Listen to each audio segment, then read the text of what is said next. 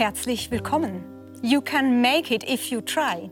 Der American Dream klingt großartig. Wer sich ins Zeug legt, dem winken Erfolg und Wohlstand. Auch Liz Truss, die neue Premierministerin Großbritanniens, glaubt daran. Sie forderte in ihrer ersten Rede von ihren Landsleuten mehr Arbeitseifer. Die Zeit der Almosen hingegen, die sei vorbei. Schließlich stimmt es ja. Ohne Fleiß kein Preis. Mein heutiger Gast sagt, schön wär's. Viele strampeln sich ein Leben lang ab und kommen trotzdem kaum in die Runden. Die Leistungsgesellschaft hält er für eine Tyrannei. Das müssen wir diskutieren mit einem der erfolgreichsten Philosophen weltweit, Michael Sandel. Ganz herzlich willkommen. Vielen Dank, Barbara. Schön, wieder bei Ihnen zu sein. Ja, genau. Wir hatten schon einmal das Vergnügen, Michael Sandel. Mhm. Genau. Sie sind ja eben nicht irgendein Philosoph, sondern ein sehr bekannter Philosoph, sehr erfolgreich, Bestsellerautor, haben eine Professur an der Harvard University. Haben Sie Ihren Erfolg verdient? I don't think it's a matter of deserving. Ich sehe es nicht als ein erworbenes Verdienst, sondern als ein Glück. Ich hatte das Glück, in einer Familie aufzuwachsen, in der Bildung und Lernen gefördert wurden. Ich besuchte sehr gute Schulen, auch wenn sie staatliche und keine Privatschulen waren, und hatte die Möglichkeit, an guten Universitäten zu studieren und auf Lehrerinnen und Lehrer zu treffen, denen ich sehr zu Dank verpflichtet bin. To whom I'm greatly indebted auch das betrachte ich als ein Glück, weil es mir viel ermöglicht hat. Daraus ergeben sich aber Verpflichtungen. Ich sehe es also eher als Glück und Verpflichtung denn als moralisches Verdienst. So I would think of it more in terms of fortune, obligation, than of moral deservingness, mhm. Barbara. Das macht sie natürlich grundsympathisch, aber gleichzeitig ist es auch ein bisschen ein Runterspielen dessen, was sie alles können. Ich meine, Sie würden ja gleichzeitig schon auch zugeben, nicht jeder kann Professor für Philosophie werden. Nun, ich möchte es nicht herunterspielen. Ich liebe, was ich tue, und meine Studentinnen und Studenten lassen sich darauf ein, wofür ich dankbar bin. Wir alle sollten versuchen, unsere Talente zu entwickeln, damit wir unseren Beitrag leisten können. Meiner besteht in der Lehre der politischen Philosophie und im Versuch, eine öffentliche Debatte über die großen Fragen anzuregen, vor denen wir als demokratische Bürgerinnen und Bürger stehen. Ich sehe das eher als eine Berufung und meinen Beitrag zum Gemeinwohl where I seem to be capable of doing it. But I don't, I don't Lassen Sie es mich so sagen. Wer es zu etwas gebracht hat, sollte sich nicht zu sehr am eigenen Erfolg berauschen. Man vergisst allzu leicht, dass Glück und Zufall uns auf unserem Weg geholfen haben. Mhm. Und darüber wollen wir auch sprechen, diese Schwierigkeit, wenn wir vergessen, wie viel Glück wir hatten, dass wir beginnen, äh, irgendwie überheblich auf die anderen runterzugucken. Ich möchte noch kurz einen Begriff aufnehmen. Sie haben gesagt, das war ein Calling, also eine Art innere Stimme, ein Ruf, dem Sie gefolgt sind. Wann haben Sie denn gemerkt, dass Sie diesen Ruf haben, Philosoph zu werden? Ich fühlte mich berufen, Lehrer zu werden, bevor ich mich für die Philosophie interessierte. Da war ich etwa sieben oder acht Jahre alt. Ich erinnere mich, dass ich in der ersten oder zweiten Klasse meine Lehrerin um zusätzliche Hausaufgaben bat. Am Wochenende brachte ich dann meine jüngeren Geschwister dazu, Schule zu spielen. Ich gab ihnen Aufgaben und unterrichtete sie.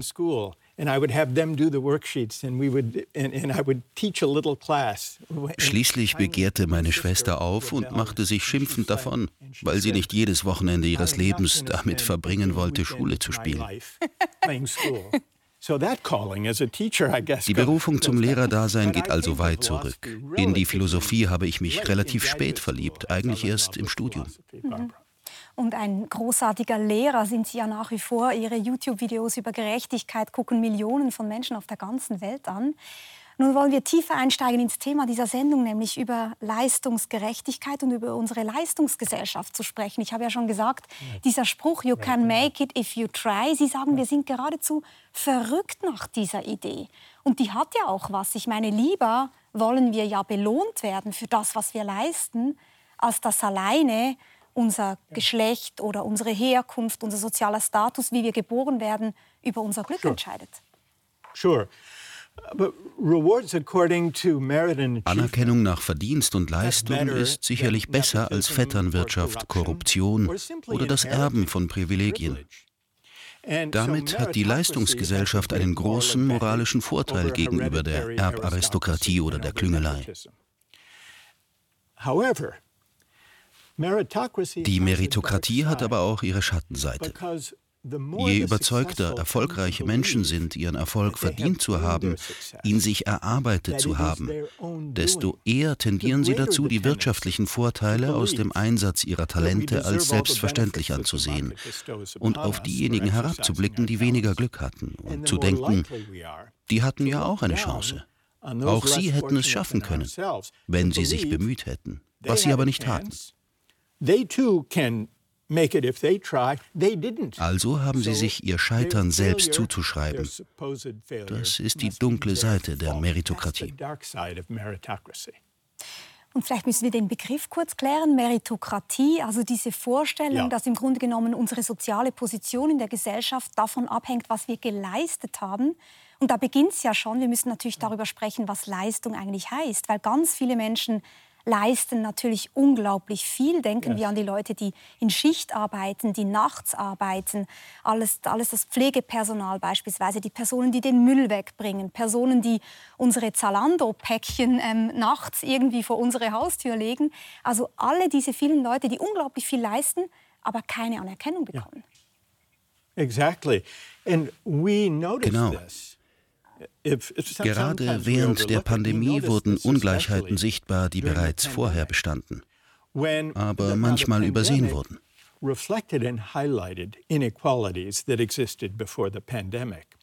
But the most dramatic Ganz besonders deutlich war der Unterschied zwischen denjenigen von uns, die von zu Hause aus arbeiten und Zoom-Konferenzen abhalten konnten, und denjenigen, die entweder ihre Stelle verloren oder sich für den Rest von uns einem Risiko aussetzen mussten.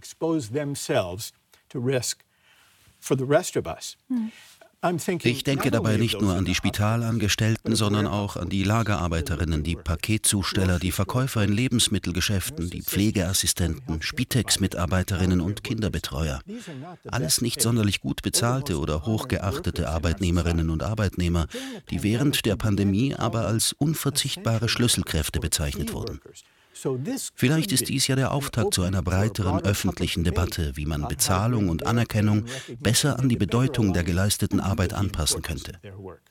Und das ist interessant, Sie nennen jetzt die Pandemie. Es ist auch ganz grundsätzlich so, dass seit der Pandemie sich etwas vielleicht verschiebt. Sie sind ja hier auf Einladung hin des Schweizerischen Instituts für Auslandforschung, des SIA von der Universität Zürich und werden auch hier in der Schweiz jetzt sprechen. Und mir fällt auf, dass in der Schweiz, aber auch in großen Teilen Europas, ja beispielsweise das Personal in der Gastronomie fehlt, in der Hotellerie fehlt. Es fehlt das Personal auf dem Bau. Also lauter Jobs, die meistens schlecht bezahlt sind, sogenannt niedrig qualifizierte Jobs. Und man muss schon sagen, wenn diese Menschen wegbleiben, dann müssen Hotels schließen, Restaurants müssen schließen. Gerät gerade etwas in Bewegung? Es ist unklar, was da vor sich geht. Einige haben es die große Resignation genannt. Möglicherweise hinterfragen die Menschen ihr Verhältnis zur Arbeit, insbesondere in schlecht bezahlten Jobs.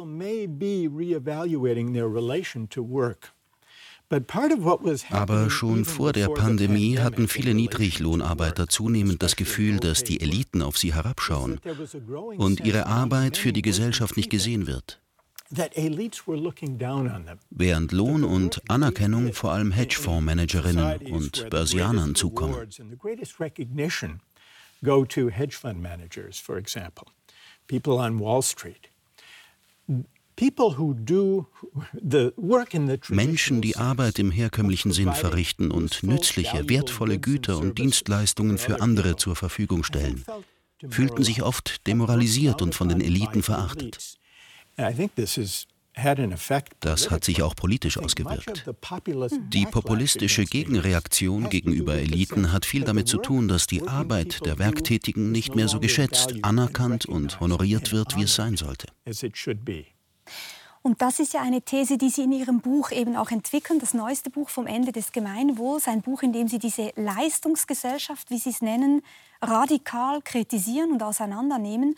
Und da zeigen Sie sehr eindrücklich auf, wie Ihrer Meinung nach der Brexit, der erstarkende Populismus, wie Sie es gerade schon gesagt haben, aber auch die Wahl von Donald Trump eigentlich ein Resultat davon ist, dass es ganz viele Menschen gibt, die sich bemühen, die sich anstrengen und das Gefühl haben, sie haben nichts von dieser globalisierten Wirtschaft, sie haben nichts vom Boom, sie haben nichts davon, dass es vorangeht. Yes, it's, it's true that for decades Tatsächlich vertieft sich die Kluft zwischen Gewinnern und Verlierern seit Jahrzehnten. Das ist Gift für unsere Politik. Es trennt uns. Grund dafür ist einerseits die wachsende Ungleichheit bei den Einkommen und Vermögen, die im Zuge der Globalisierung entstanden ist, aber auch die veränderte Einstellung zum Erfolg, die mit der wachsenden Ungleichheit einherging. Wer nach Jahrzehnten der Globalisierung ganz oben stand, führte seinen Erfolg auf die eigene Leistung zurück. Im Umkehrschluss sind diejenigen, die sich schwer tun, selbst schuld.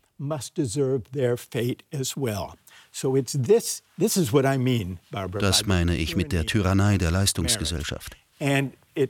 Ich glaube, sie hat zu den Ressentiments und dem Unmut beigetragen, welche die Wahl von Donald Trump, das Brexit-Votum und die rechtspopulistische Gegenreaktion in vielen europäischen Ländern begünstigten.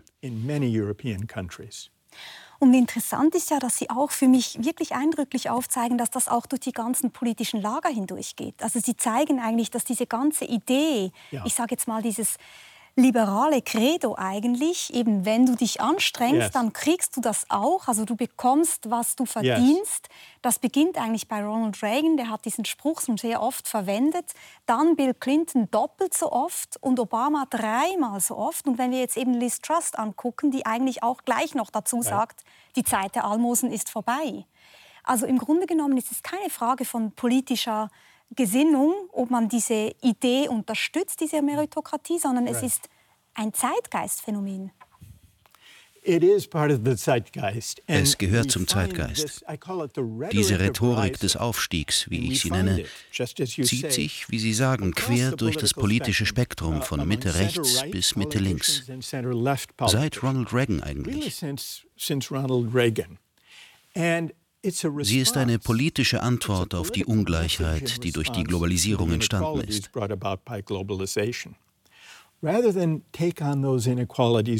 Anstatt diese Ungleichheit strukturell anzugehen, hatten die Politiker nur erbaulichen Rat anzubieten.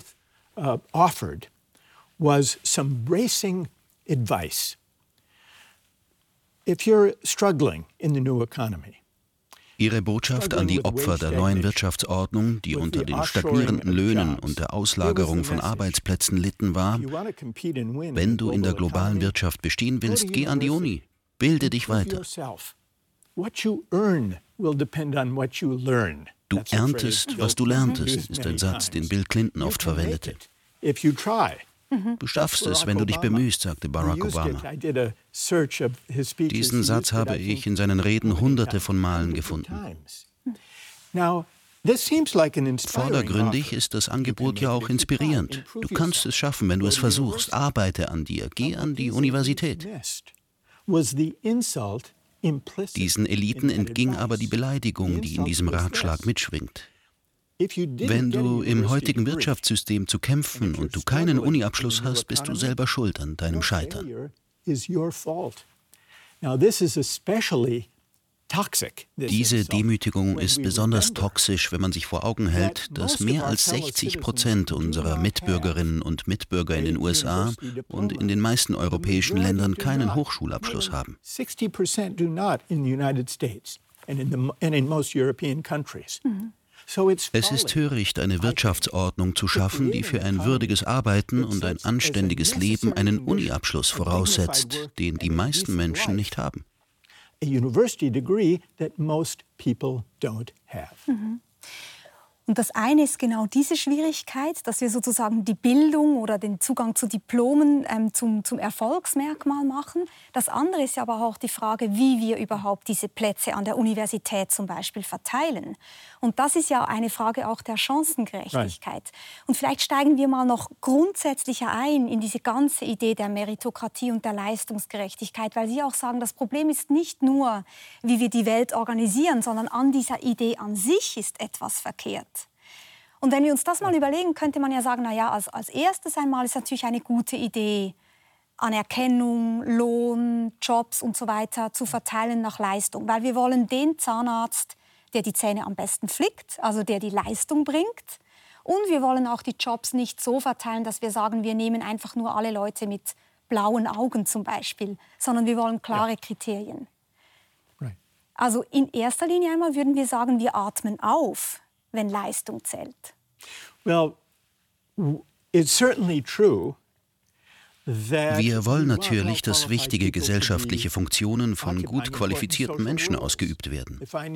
Stehe ich oder eine mir nahestehende Person vor einer Operation, möchte ich, dass ein gut ausgebildeter Chirurg das Skalpell führt. Steige ich in ein Flugzeug, möchte ich eine gut qualifizierte Pilotin am Steuer. Das ist nur vernünftig.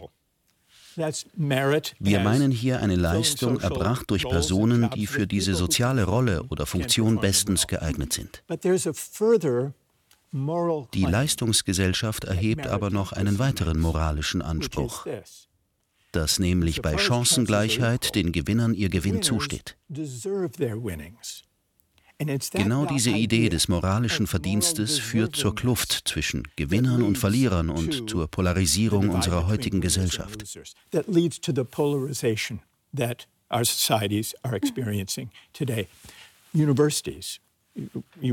Sie haben vorhin die Universitäten erwähnt. Anhand der Universitätslandschaft in den USA werden zwei Probleme der Leistungsgesellschaft sichtbar. Das eine ist, dass wir die Grundsätze der Leistungsgesellschaft, zu denen wir uns bekennen, nicht einhalten. Ich sehe an meiner Unterrichtsstätte, dass die Ivy League-Universitäten Studentinnen und Studenten aus einkommensschwachen Familien finanzielle Unterstützung anbieten. Doch selbst mit den sehr großzügigen Stipendien ist die Zahl der Studenten dieser Unis aus Familien der obersten 1% größer als die Zahl der Studenten aus Familien in der unteren Hälfte des Landes zusammengenommen.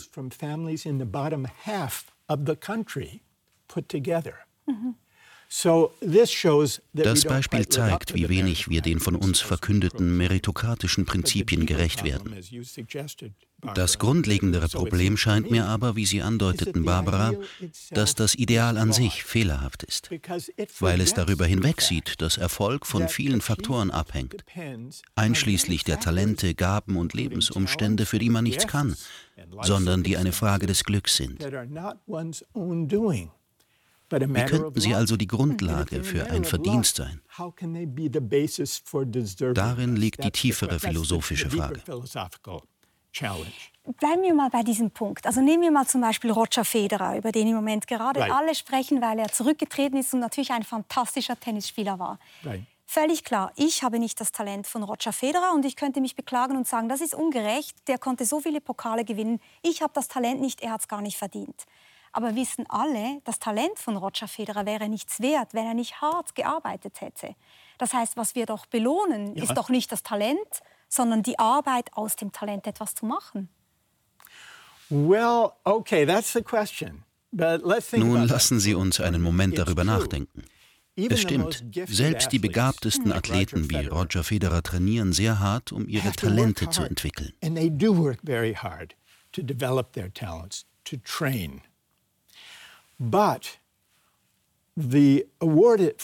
Aber der Wimbledon-Sieg ist ja nicht die Belohnung für die größte Anstrengung. Niemand glaubt, dass derjenige, der am härtesten trainiert, den Pokal gewinnen sollte. Es ist eine Kombination aus Talent und Arbeit. In der Tat.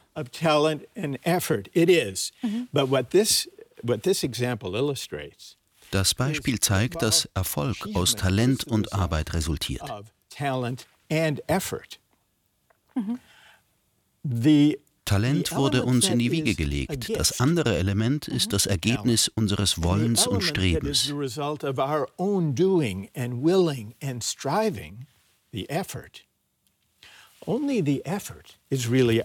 Nur die Anstrengung ist unser Verdienst, wofür man uns loben kann. Nicht aber das Talent, wobei man die Gabe selbst ja auch loben könnte. But do we deserve praise uh, and uh, do we deserve? We may de deserve praise for the talent also, people beholding of a gift. But kann Federer wirklich für sich in Anspruch nehmen, von sich zu sagen, er verdiene es, der begnadete Sportler zu sein, was es ihm überhaupt erst ermöglicht, mit seinen sportlichen Gaben zu triumphieren? Da gibt es zwei Probleme. Erstens, um bei Federer zu bleiben, ist es nicht sein Verdienst, mhm. diese Gabe zu haben. Dazu kommt aber noch eine zweite moralische Kontingenz, ein Zufallselement hinzu, nämlich die Tatsache, dass Federer in einer Gesellschaft und zu einer Zeit lebt, in der großartiges Tennisspielen belohnt wird, was auch nicht sein Verdienst ist.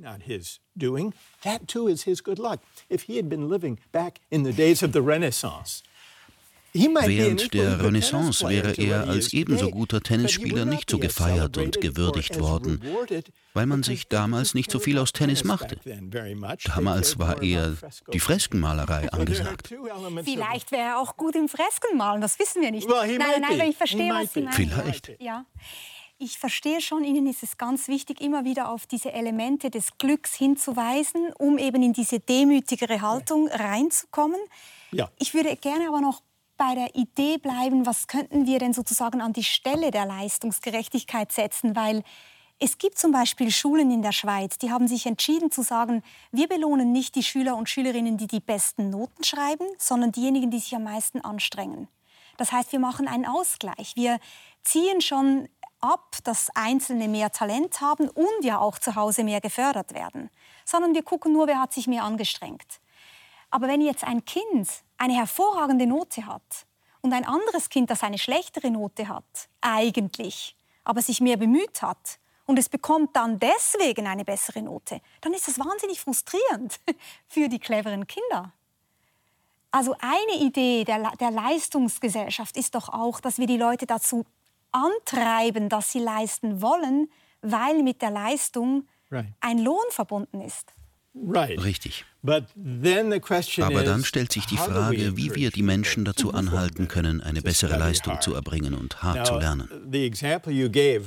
Eine Möglichkeit besteht im Beispiel, das Sie genannt haben, wo die besten Noten an diejenigen vergeben werden, die sich am meisten bemüht haben, unabhängig von ihrem tatsächlichen Abschneiden in der Prüfung.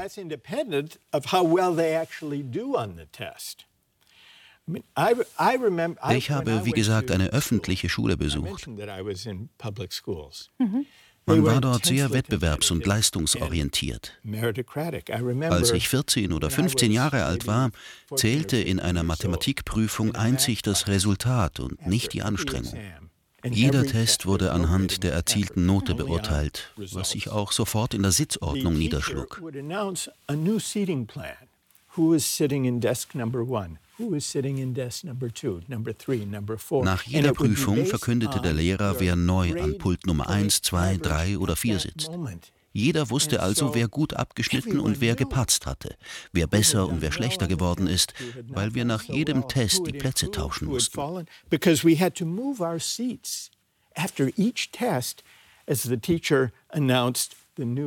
Und Sie saßen wahrscheinlich immer vorne. Also in Mathe saß ich nicht immer ganz vorne. In der ersten Reihe ja, aber nicht am ersten Pult.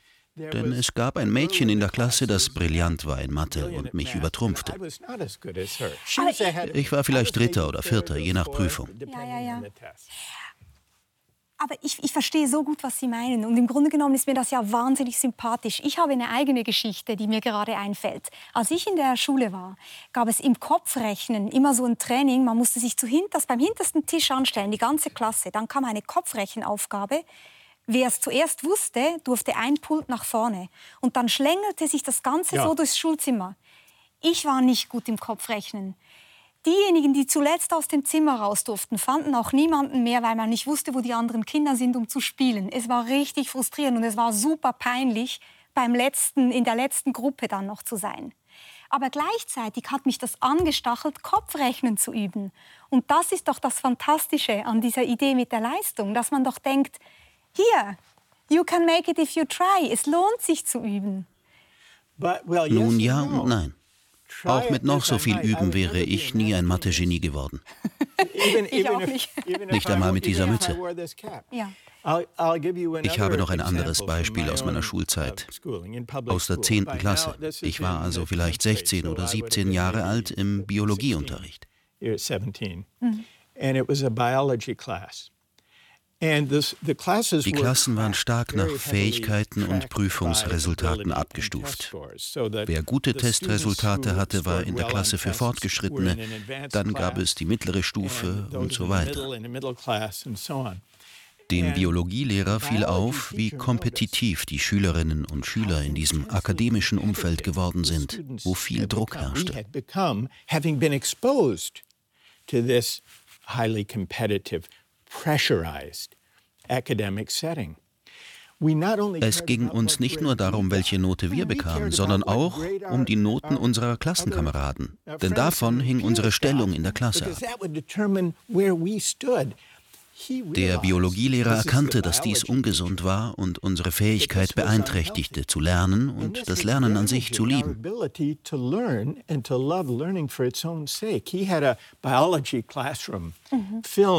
In seinem Klassenzimmer waren lauter Fische, Salamander, Mäuse und Frösche. Es war ein faszinierender Ort, aber wir waren alle ausschließlich auf unsere Prüfungsnote fixiert. Uns interessierte nur der Prüfungsinhalt. Er versuchte gegen die Leistungstyrannei vorzugehen und gab uns die folgende Aufgabe. Nehmt ein Blatt Papier, nummeriert von 1 bis 15 und antwortet mit richtig oder falsch. Einige Schülerinnen oder Schüler sagten, aber was sind die Fragen? Er sagte, denkt euch einfach eine Aussage aus und schreibt dann auf, ob sie wahr oder falsch ist. Es war völlig willkürlich und die Schüler waren ganz verwirrt und fragten, ob sie dafür benotet würden. Er meinte, ja, natürlich, warum nicht? Ich fand das damals sehr amüsant. Aber im Nachhinein sehe ich, dass er sich gegen die Tyrannei der Leistungsgesellschaft auflehnte, gegen den intensiven Wettbewerbsdruck, der uns davon abhielt, uns mit all diesen Kreaturen, den Schlangen, den Fröschen, den Salamandern auseinanderzusetzen, sie zu bestaunen und durch ihre Beobachtung zu lernen. Mhm. Sie sagen in Ihrem Buch auch, dass ja seit den 1980er Jahren überhaupt Philosophie unterrichten an Universitäten und feststellen, dass ihre Studierenden immer mehr überzeugt sind davon, dass diese Meritokratie eigentlich das richtige System ist. Und sie unterrichten zum Beispiel auch in China und da stellen sie das Gleiche fest. Also auch da wiederum, es hängt gar nicht so sehr von der Gesellschaftsordnung ab, sondern wir sind wahrscheinlich auch aufgrund des Wirtschaftssystems möglicherweise einfach so gestrickt, dass wir irgendwie denken, diese Wettbewerbsidee, die ist eigentlich das, was uns befreit Stattdessen sagen sie, nein, es ist eine Tyrannei. Sie knechtet uns eigentlich, diese Idee. Nun muss man vielleicht auch noch, noch sehen, Sie diskutieren natürlich viel anhand des amerikanischen Hochschulwesens. Und in der Schweiz zum Beispiel haben wir keine Zugangsbeschränkungen zu den meisten Hochschulen. Und wir haben ein sogenanntes duales Bildungssystem, das damals unser Bildungsminister ja. Schneider-Ammann in den USA sogar verkauft hat, also dafür geworben hat, ein Bildungssystem, bei dem ja. eben auch eine Berufslehre zählt, auch die Möglichkeit eines späteren Universitätsstudiums noch offen ist. Das alles sind Möglichkeiten, das abzufedern. Aber sie weisen auch darauf hin, dieser American Dream, den gibt es schon noch. Aber den gibt es allenfalls, wenn überhaupt, in Kopenhagen. Mhm. Also das heißt, die soziale Mobilität, die ist abhängig davon, wie viel Gerechtigkeit und Gleichheit wir in einer Gesellschaft haben.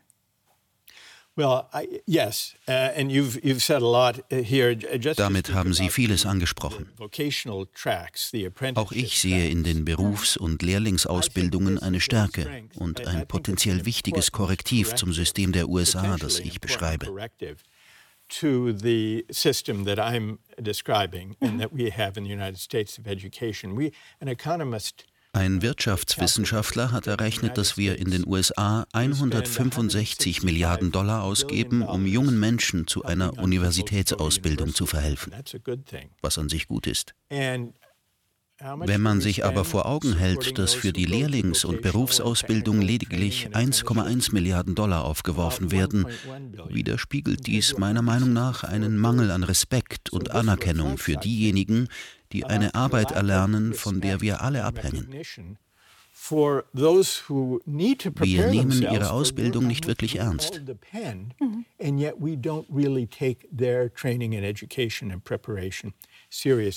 In meritokratischen Gesellschaften kommt der Hochschulbildung zunehmend eine Gatekeeper-Rolle zur Vergabe der Diplome und der Festlegung der Verdienste zu, welche die Leistungsgesellschaft honoriert. This gives higher education diese eminent wichtige Stellung der Universitätsausbildung in Gesellschaft und Kultur fordert aber ihren Preis. Sie untergräbt das eigentliche Ziel der Hochschulen, die Liebe zum Lernen, Forschen und Erkunden zu kultivieren und macht sie zu reinen Sortiermaschinen für eine markt- und leistungsorientierte Gesellschaft. Turning them into sorting machines, as I call them, sorting machines das ist ein großer Verlust, über den ich mir Sorgen mache. Und diese Sortiermaschine, die macht einerseits diese, diesen Drang zu lernen, äh, zerstört es, aber gleichzeitig werden auch die Falschen in der Sortiermaschine ausgewählt oder zumindest nicht nur die Richtigen. Yes. Das zeigen Sie ja, ja auch auf.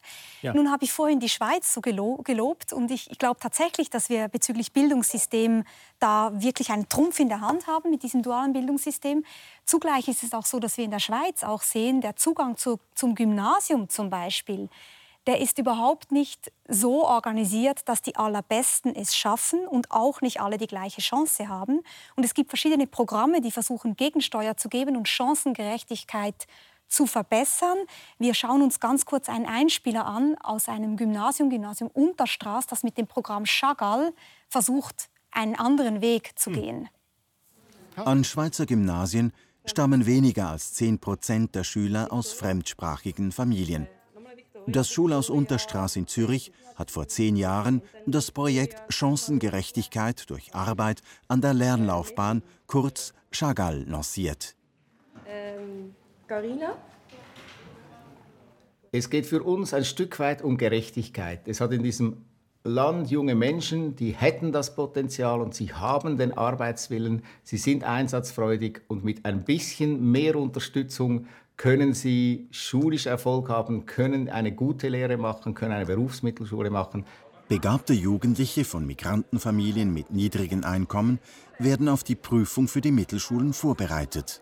Man weiß aus der Forschung natürlich, dass es für ein Kind mit Migrationshintergrund, fremdsprachig, enorm schwierig ist, in eine höhere Klasse eingestuft zu werden. Gleiche Leistung, viereinhalb, wenn ich Lea heiße und mein Vater Jurist ist und die Mutter Primarlehrerin, beide aus der Schweiz, dann werde ich selbstverständlich in die Sekundarschule A eingestuft, aber Gasmend aus dem Kosovo, beide Eltern nur in Hilfsberufen tätig und der deutschen Sprache nicht mächtig, hat diese Chance nicht. Ja, mittlerweile ist dieses Programm auch an anderen Schulen angewendet worden. Es gibt einen Verein, der heißt äh, Chance Plus, äh, der diese Programme zusammenführt seit 2021. Ich nehme an, Sie haben nichts gegen solche Programme. Sie haben nichts dagegen, die Chancengerechtigkeit ja, zu vergrößern. Aber Sie sagen trotzdem, es ist nicht die Lösung. Nun, es scheint ein wunderbares Programm zu sein. Ich bin sehr dafür. Aber es beantwortet nicht alle Fragen.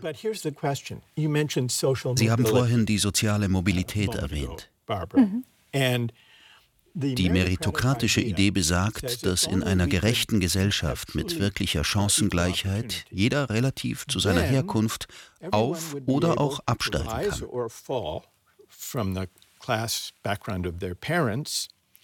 And that would be a fair society.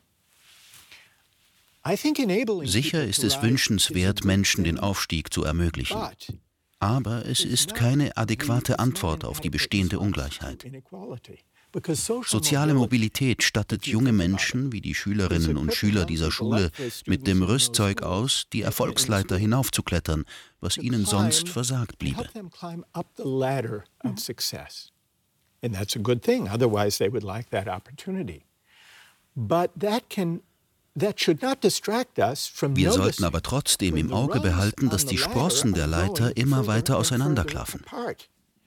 Die Lösung dafür besteht nicht darin, einzelnen Personen beim Aufstieg zu helfen, sondern die strukturelle Ungleichheit anzugehen, die dazu führt, dass die Leiter immer steiler wird. Soziale Mobilität als rein meritokratische Lösung geht auf diese Frage nicht ausreichend ein.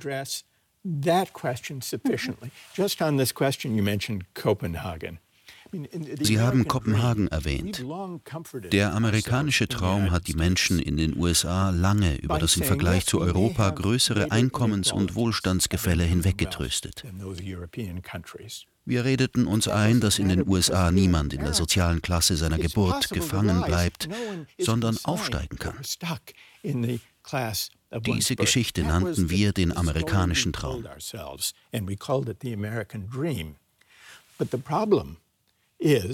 Nun ist es aber heute in den meisten europäischen Ländern leichter, aus einem armen Familienhintergrund aufzusteigen als in den USA.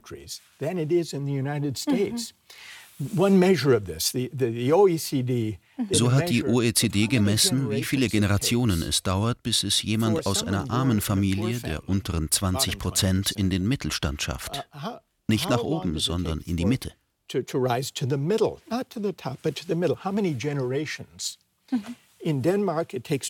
In Dänemark dauert es nur zwei Generationen.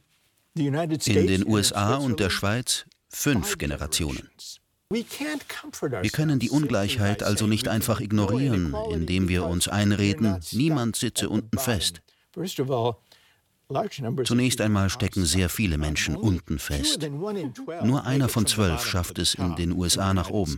Und ein Problem ist ja nicht nur eben, dass es so schwierig ist, diese soziale Mobilität zu bewerkstelligen, sondern dass wir eben diesen Blick nach unten haben. Diejenigen, die es geschafft haben, sind überheblich geworden. Und Sie sagen, es gibt fast schon eine religiöse Überhöhung der Leistung.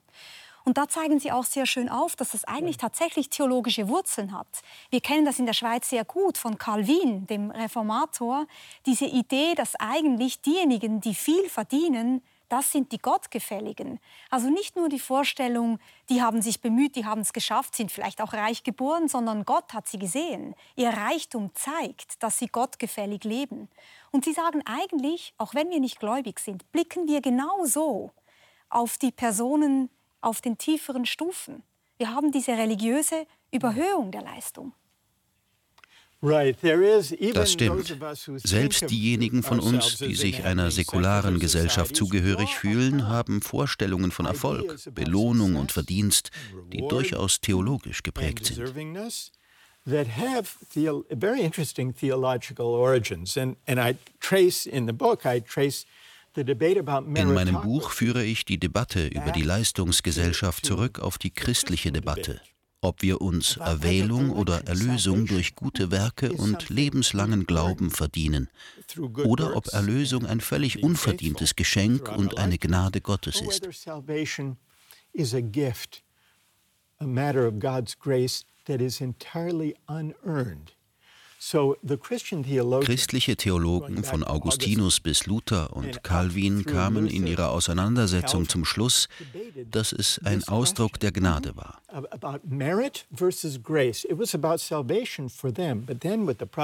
In der puritanischen Arbeitsethik in den USA verschob sich dies zur Frage, ob wir die materiellen Belohnungen, die wir im Leben erreichen, verdienen.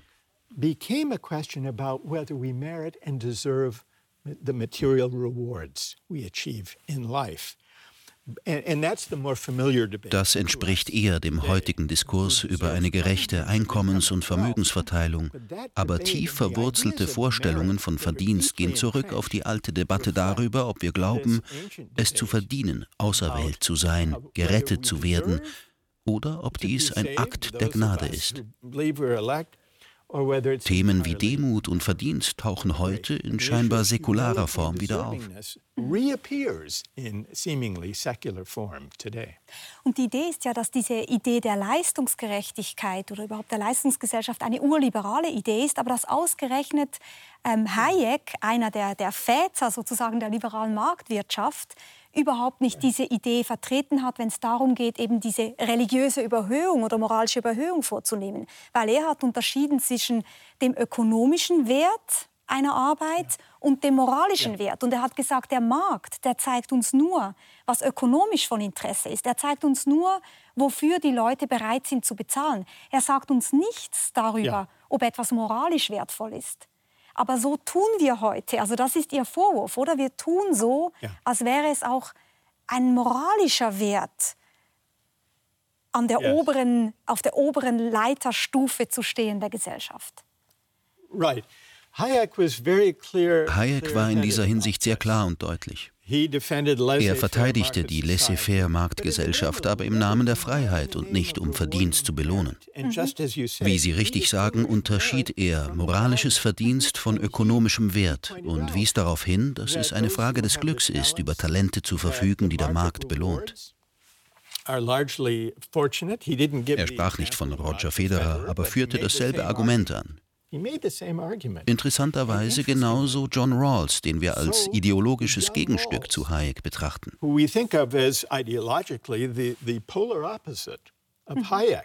Also der Gerechtigkeitstheoretiker John Rawls mit seiner Theorie der Gerechtigkeit 1978, yes. glaube ich, ja. 71. John Rawls verteidigte einen liberalen, egalitären Wohlfahrtsstaat, wohingegen Hayek für einen freien Markt eintrat wie ihn auch Reagan oder Thatcher wollten, die von ihm beeinflusst waren.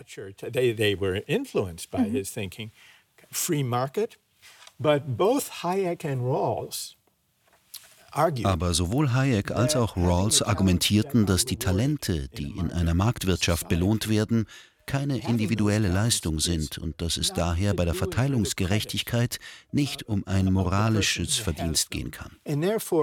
Merit or desert Trotzdem kamen sie zu gegensätzlichen Positionen. Für Hayek spielte das Verdienst keine Rolle. Es ging ihm nicht um die Frage, ob es Roger Federer zusteht, tausendmal mehr als eine Krankenschwester oder ein Lehrer zu verdienen. Hayek wollte keine Umverteilung. Umgekehrt wollte Rawls zum Ausdruck bringen, dass Federer nicht das volle Ausmaß seiner Entlöhnung gebührt und es folglich nur gerecht ist, ihn so zu besteuern, dass der Gewinn an weniger Glückliche und vielleicht weniger Talentierte umverteilt wird.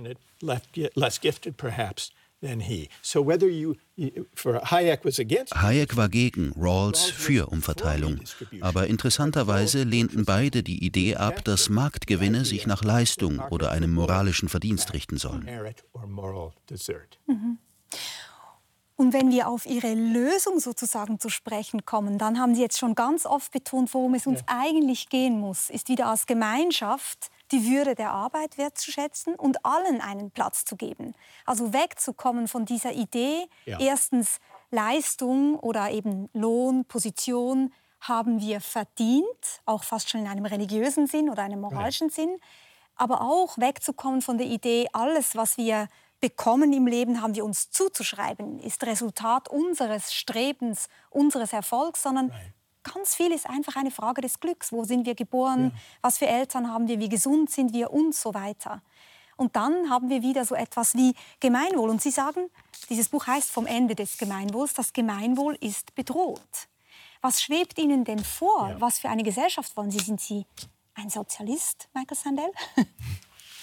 Well, I, nun, meine Alternative zur Leistungsgesellschaft beschreibe ich als eine breite, demokratische Gleichheit der Voraussetzungen. Damit meine ich mehr als Chancengleichheit, welche die Möglichkeit schafft, im Wettbewerb zu bestehen und aufzusteigen, auch wenn die Sprossen der Leiter immer weiter auseinanderdriften. Das reicht nicht. Eine Gleichheit der Voraussetzungen bedeutet nicht, dass alle das gleiche Einkommen und Vermögen haben müssen. Es geht nicht um eine Ergebnisgleichheit, wie manche fälschlicherweise annehmen und entsprechend kritisieren. Eine umfassende demokratische Gleichheit der Voraussetzungen erfordert, Institutionen der Zivilgesellschaft, gemeinsam geteilte öffentliche Räume, die Menschen über Klassenunterschiede, Rassen und ethnische Zugehörigkeit, Glaubens- und heute sogar Parteigrenzen hinweg zusammenbringen. Klassengemischte Institutionen, Kultureinrichtungen, öffentliche Verkehrsmittel, ein öffentliches Gesundheitswesen, öffentliche Erholungsräume, öffentliche Bibliotheken halten uns vor Augen, dass wir unser Leben als demokratische Bürgerinnen und Bürger teilen. In den Jahrzehnten der wettbewerbsgetriebenen Globalisierung und der Spaltung der Gesellschaft in Gewinner und Verlierer begannen die Wohlhabenden und die Menschen mit bescheidenen Mitteln getrennte Leben zu führen.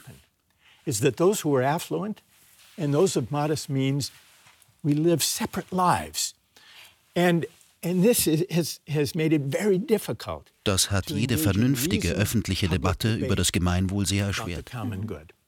Und das Interessanteste, finde ich, ist, dass Sie darauf hingewiesen haben, wie sich ja die sozusagen Strategie von Barack Obama geändert hat. Wir sehen zwei Tweets ähm, eingeblendet. Der eine, Yes, we can. Das war sozusagen, damit ist er angetreten. Und dann kam mehr und mehr, You can make it if you try. Das heißt, es gibt wirklich dieses, diese Verschiebung von gemeinsam sind wir stark, wir schaffen es gemeinsam, hin zu jeder ist ein Einzelkämpfer. Wenn du dich anstrengst, dann kannst du es schaffen. Wenn jeder es schafft, geht es uns auch insgesamt besser. Aber genau diese Gleichung würden Sie nicht unterschreiben. Jetzt meine Frage ist, ich habe große Sympathie für diese Idee des Gemeinwohls. Mein Eindruck ist immer, wir können nicht über Gemeinwohl sprechen, ohne über eine Idee des Gemeinsinns zu sprechen. Und das war ja eine Idee, die ja. zum Beispiel schon Jean-Jacques Rousseau sehr stark beschäftigt hat, der ja sogar so weit gegangen ist zu sagen, wir brauchen so etwas wie eine Zivilreligion. Wir müssen die Menschen irgendwie zusammenbringen. Wir müssen ihnen vertraut machen, dass sie zusammengehören, wie eine große Familie oder eine Gemeinschaft. Ja. Aber gerade das ist doch so unglaublich schwierig, das überhaupt künstlich ja. herzustellen, sage ich jetzt einmal, wenn wir es verloren haben. Es ist schwierig, dies künstlich zu produzieren.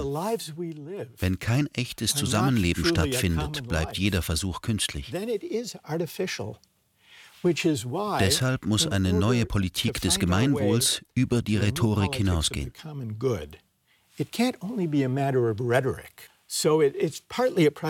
Damit ist es zum einen ein Projekt für politische Bildung in Schulen und Universitäten, Gewerkschaften und Religionsgemeinschaften. Politische Bildung muss aber auch in unserem Alltag, außerhalb der Klassenzimmer stattfinden. Wenn wir uns im öffentlichen Raum und auf öffentlichen Plätzen aufhalten, etwa auch an Sportanlässen. Sportstadien waren früher mal Orte, an denen Menschen aller sozialen Klassen, Arme und Reiche, zusammenkamen. Auch öffentliche Bibliotheken hatten einst diese Funktion, ebenso wie öffentliche Parks und Erholungsräume. Sie sind weit mehr als nur Orte, wo man sich draußen die Zeit vertreibt. Der Central Park in New York wurde vom Landschaftsarchitekten Frederick Law Olmsted mit Blick auf den Gemeinsinn entworfen. Er sollte mehr sein als nur ein schöner Ort, an dem man in der Stadt die Natur erfahren kann. Er sollte Menschen verschiedener sozialer Klassen und mit unterschiedlichem ethnischem Hintergrund zusammenbringen. Für eine Politik des Gemeinwohls müssen wir die zivilgesellschaftliche Infrastruktur für ein Zusammenleben wiederherstellen. Mhm. Ist eine Schwierigkeit nicht auch, dass wir gerade in Zeiten leben, in denen wir auch sehr viel darüber sprechen, dass es natürlich auch ganz viele Minderheiten gibt, die lange unterdrückt worden sind und denen wir jetzt via Affirmative Action versuchen, Sichtbarkeit zu geben? Sie ähm, zitieren in Ihrem Buch mehrere Male Ali Russell Hochschild mit diesem wunderbaren Buch Fremd in Ihrem Land, wo sie auch die, die Wahl von Donald Trump analysiert und aufzeigt, wie viele äh, dieser Bürgerinnen und Bürger im sogenannten Rust Belt sich als White Trash bezeichnen, also weißer Müll und sich natürlich bedroht fühlen dadurch, dass sie sagen, wir werden jetzt überholt von Frauen, von Persons of Color, die kriegen irgendwie Zugang und wir sind außen vor. gekoppelt an das Gefühl, ökonomisch vernachlässigt worden zu sein, eben nicht zu den Gewinnern zu gehören. Sie als Gerechtigkeitstheoretiker haben ja wahrscheinlich beide Anliegen. Sie wollen dieses Common Gut stärken, Sie wollen uns als Gemeinschaft voranbringen, ja. aber Sie wollen ja wahrscheinlich auch, dass Diskriminierung beseitigt wird. Ist das nicht eine Spannung? Da besteht durchaus eine gewisse Spannung. Ich bin für Förderprogramme, um Gruppen, die in der Vergangenheit ausgegrenzt wurden, an Universitäten und in gesellschaftlich wichtigen Institutionen besser zu integrieren. Das ist eine uh, gute Sache und gehört zur Politik des Gemeinwohls.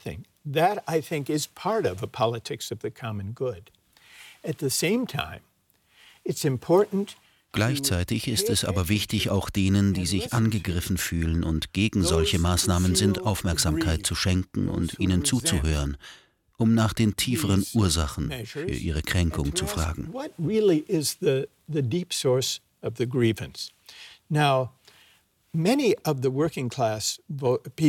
Viele Menschen aus der Arbeiterklasse, die für Trump gestimmt hatten, fühlten sich entmachtet und waren wütend auf die Eliten.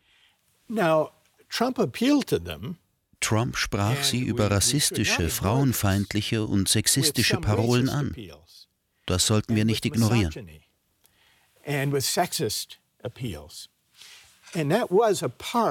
Es war Teil seiner Politik, aus solchen empfundenen Missständen Profit zu schlagen. Es wäre aber falsch zu glauben, der Appell an diese hässlichen Instinkte wäre der einzige Grund für Trumps Anziehungskraft auf weiße Wählerinnen und Wähler der Arbeiterklasse. Damit wären die liberalen Kräfte allzu leicht aus dem Schneider.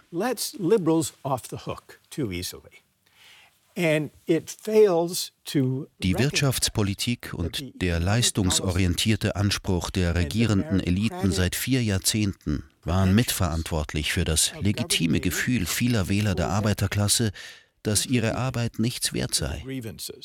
In this case to the legitimate grievances of many working class voters who felt that their work didn't matter Sie litten unter stagnierenden Löhnen und dem Verlust ihrer Arbeitsplätze, während die oberen 10 Prozent fast die gesamten Gewinne vom Wirtschaftswachstum aus vier Jahrzehnten Globalisierung einheimsten.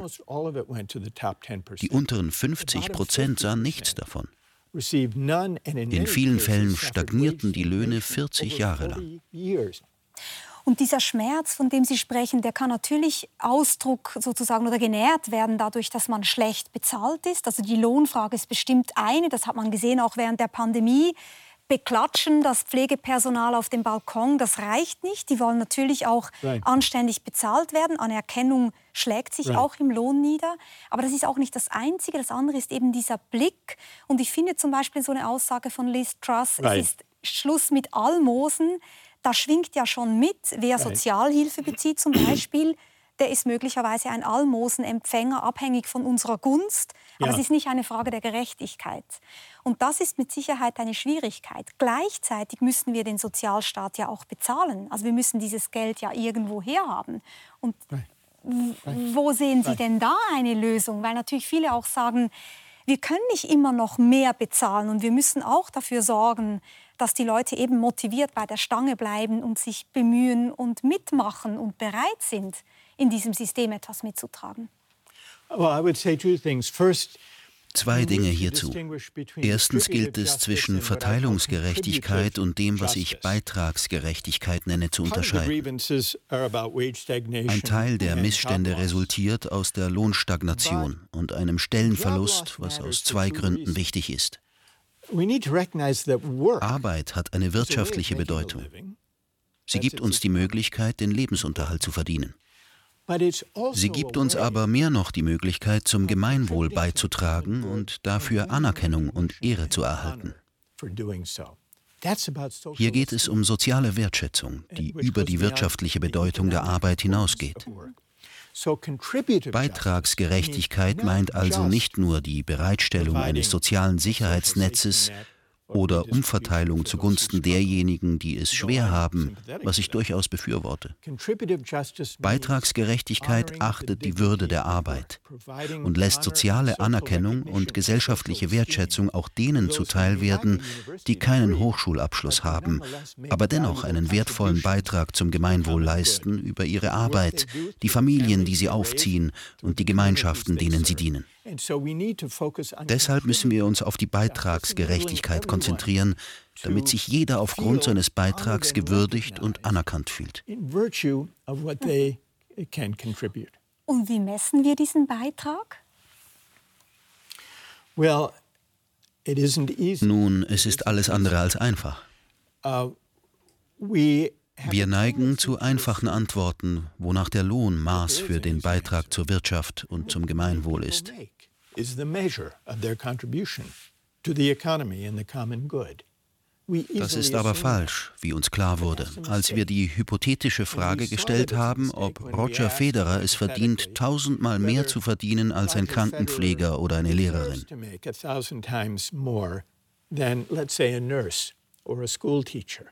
Das Verdikt des Marktes ist klar. Aber ist der Beitrag eines Pflegers oder einer Lehrerin wirklich nur ein Tausendstel so wertvoll wie das, was Federer oder ein Hedgefondsmanager leistet?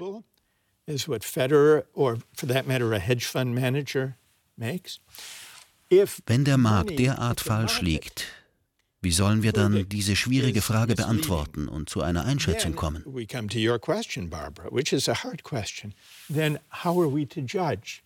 I think we, there's no Dafür gibt es keine Formel. Aber ich glaube, wir haben die moralische Beurteilung des gesellschaftlichen Wertes an die Märkte delegiert. Als demokratische Bürgerinnen und Bürger müssen wir die Frage, was als wertvoller Beitrag zum Gemeinwohl gilt, wieder zu uns nehmen und politisch aushandeln. Aber ist es nicht so, dass wir immer sehr schnell mit dem Urteil sind, dass wir sagen, eine Grundschullehrerin trägt natürlich viel mehr bei zu diesem Gemeinwohl wie beispielsweise ein Hedgefondsmanager, ja. ohne zu überlegen, dass der Hedgefondsmanager möglicherweise extrem viel verdient und sehr viel Steuern bezahlt und damit ja auch wieder zur Gesellschaft beiträgt. Das Steuersystem ist eine Möglichkeit, die demokratischen Überlegungen zum gesellschaftlichen Wert zu konkretisieren. Nicht nur unter dem Gesichtspunkt der Fairness, sondern auch unter dem Gesichtspunkt der Werte fairness, but also from the standpoint of values. Here's one example. So braucht es zum Beispiel eine Debatte darüber, ob es richtig ist, Einkünfte aus Arbeit höher zu besteuern als Einkünfte aus Dividenden, Zinsen und Kapitalgewinnen, wie es in den meisten kapitalistischen Ländern geschieht. Which is what we do in most uh, capitalist countries. Das sagt etwas über den Wert, den wir der Arbeit und den Wert, den wir Investitionen oder der Finanzspekulation beimessen. Uh, investment or financial speculation. Here's one other example of a concrete debate. Uh, Lohnsteuern, also Steuern auf Arbeit, treffen direkt diejenigen, die wertvolle Arbeit leisten. Wie wäre es, eine Finanztransaktionssteuer auf spekulative Finanztransaktionen zu erheben und die Einnahmen darauf zu verwenden, die Steuern auf normale Arbeit zu senken? Das diente nicht nur der Idee der Verteilungsgerechtigkeit, weil die Reichen es sich leisten können und diejenigen, die arbeiten, es nötiger haben, sondern auch der Beitragsgerechtigkeit.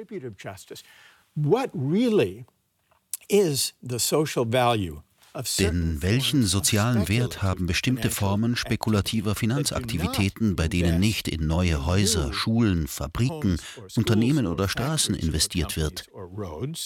Sondern bei denen es sich um reine Wetten auf den künftigen Wert bereits vorhandener Vermögenswerte handelt.